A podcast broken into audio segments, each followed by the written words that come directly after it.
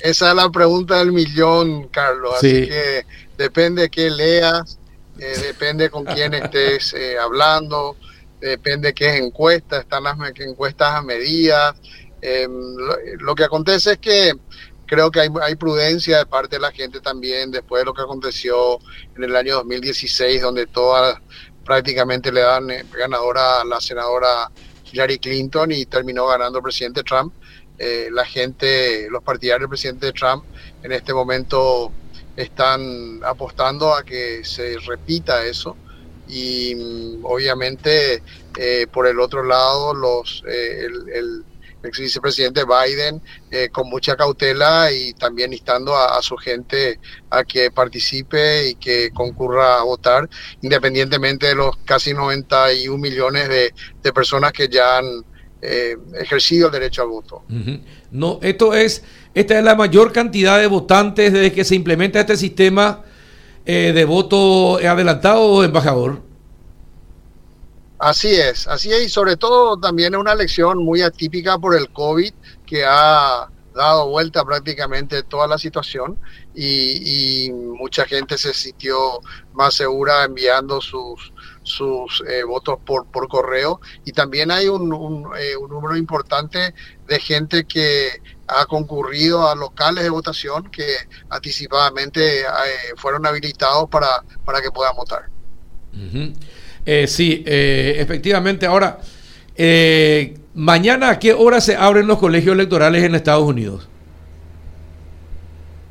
Bueno, mañana a las 8 de la mañana empiezan las elecciones y van hasta las 5 de la tarde, normalmente hasta las 7 de la tarde. Varía de estado a estado eso, Carlos. Estados Unidos no tiene un, no tiene un tribunal electoral uniforme.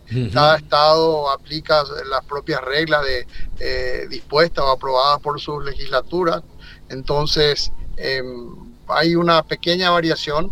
Algunos permiten el, voto eh, por correo, eh, algunos hasta el día de la elección, otros permiten que sea contabilizado hasta una semana después y muchos de esos temas también están ahí con posibilidad de, de, que vayan a la justicia. Hemos tenido una, eh, han tenido una elección eh, muy eh, disputada en el año 2000. Todos recordarán esa elección de Bush con, con Gore. Y bueno, hay gente que está previendo, hay miles de abogados por, por todos lados a la expectativa para, para intervenir. Ojalá no se llegue a eso y que sea una elección clara y, y bueno, estamos a la expectativa de lo que pueda acontecer. Ahora, eh, embajador, justamente esta situación de del tipo de elecciones que tiene y cómo se decide ya ha despertado muchos estudios de politólogos y la última eh, la, última investigación demuestra que a Estados Unidos eh, en los últimos en los últimos 20 años el partido que no ha ganado la presidencia es el que sostiene el poder en Estados Unidos. Eh, y bueno, ¿cómo es posible? y es, es, raro, dice, eh, lastimosamente en Estados Unidos la gente es tan conservadora que no se anima a cambiar sus normas constitucionales para adecuarlas a los tiempos modernos. ¿Se da esa situación últimamente, dicen algunos connotados politólogos, embajador? Mira, Carlos, el, tema del colegio electoral establecido de, creo que la enmienda número 12 de la Constitución de Estados Unidos, y lo tiene desde el año 1804. Entonces, eh, no cree, es muy difícil que cambien. Eh, tengo entendido que en cinco elecciones eh, de la historia de Estados Unidos se ha dado la situación en que el que ganó la elección o el colegio electoral no ha ganado el, voto popular. ocurrió en esta última elección y también ocurrió en el año 2000, últimamente con la elección de, Bush y Gore.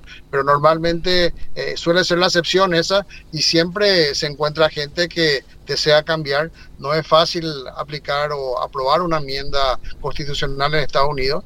Eh, tiene un proceso y, sobre todo que este es un tema em, donde la gente eh, encuentra pasiones y, no es no es sencillo que pueda darse un cambio. Ah, eh, es, mi, mi, opinión al menos. Ahora, ¿y usted cree que va a incidentar en el caso de que esté perdiendo?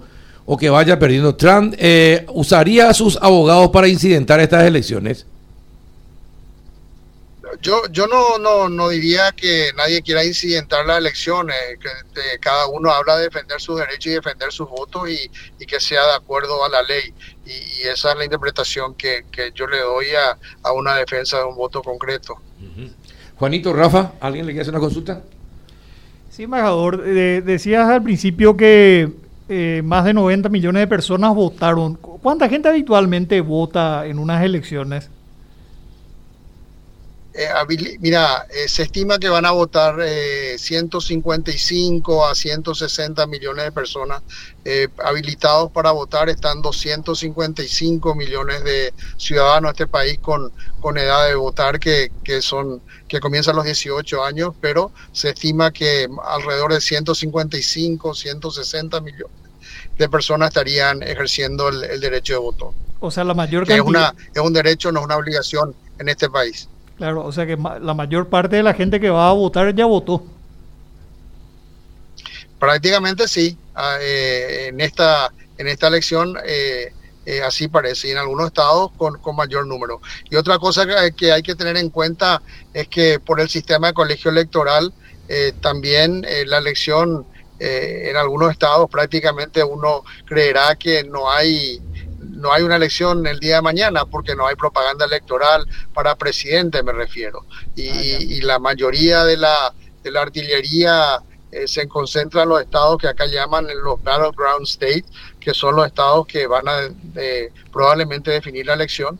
Eh, como anécdota, eh, el presidente Trump estuvo en la última semana visitando 18 veces el estado de Pensilvania, que se cree que va a ser el, el gran elector eh, el que va a equilibrar eh, o decidir finalmente el resultado de la elección. Eh, es lo que se está previendo en caso de que sea una elección ajustada. Embajador, que usted recuerde en el pasado o, en el futuro, si, si, usted puede anticipar, en algún momento los americanos tendrían un debate serio y profundo de una posible transformación o ellos no están en ese tema de cambiar algo tan tradicional. Eh, eso depende con quién hable. Obviamente que eh, el Partido Demócrata perdió la elección pasada y hay muchas personas dentro del Partido Demócrata que están que están eh, solicitando eh, un debate serio sobre ese cambio eh, de la constitución o de, la forma de votar.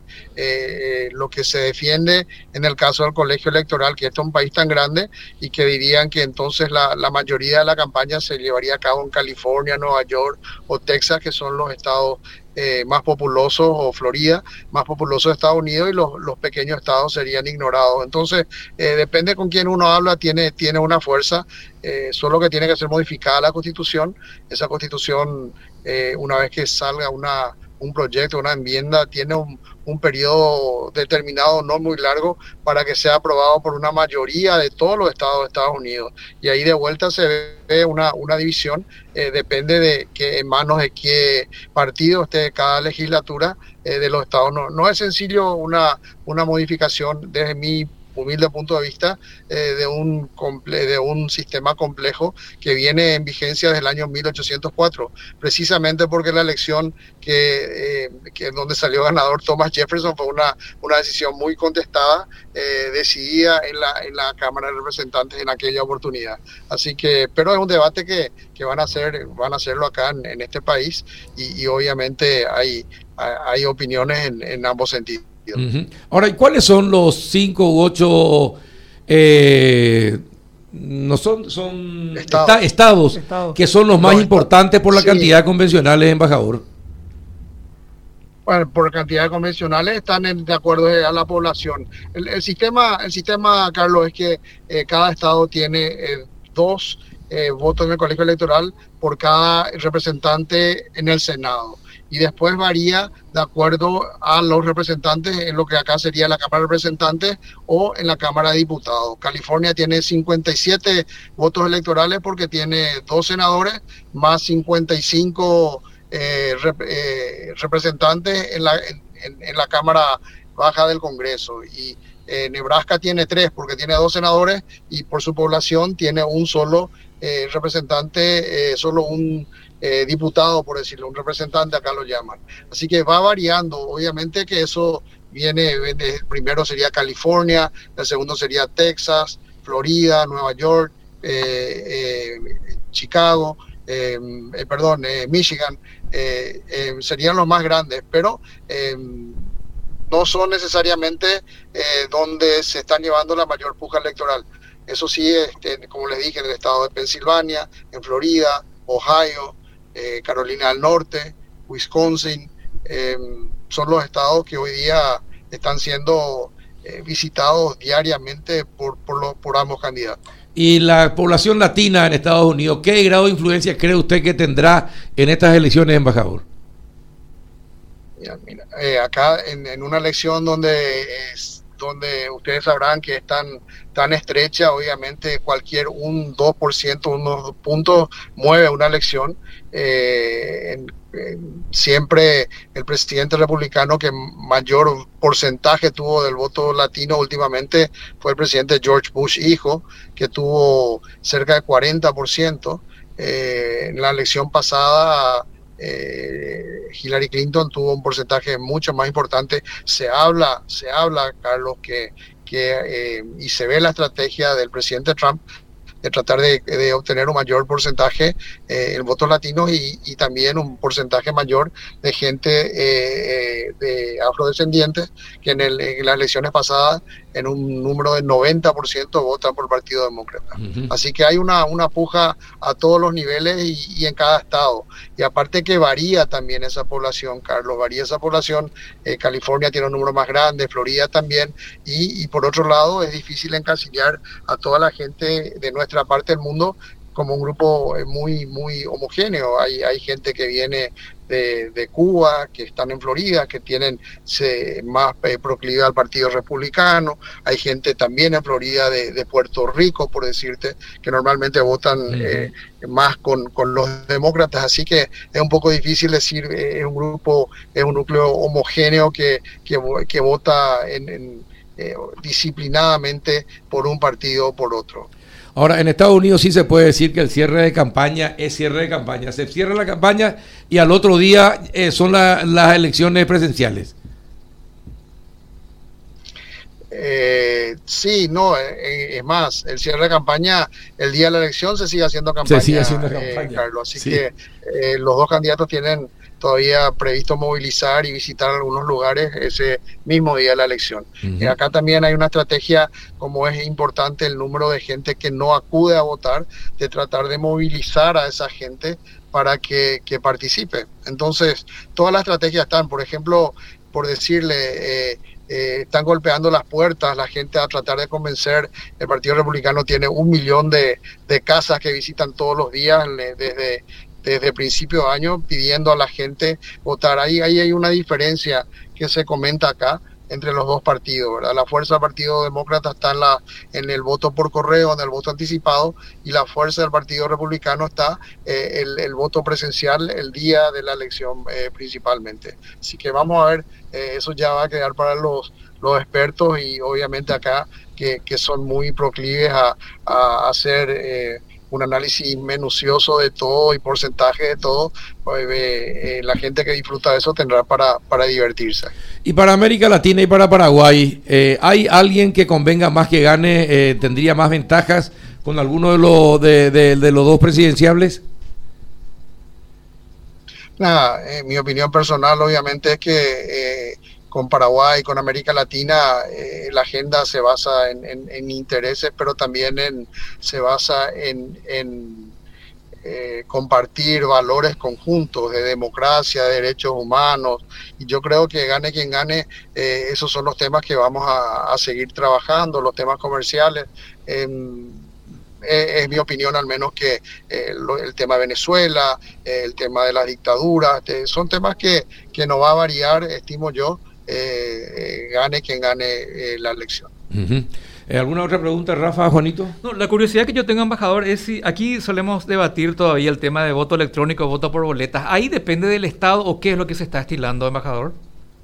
Sí, depende, depende del Estado, pero casi depende del Estado, pero eh, algunas son papeletas y otras son eh, un voto en voto electrónico, como diríamos en, Paraguay. Así que varía de estado a estado. Estados Unidos no tiene un, tribunal electoral.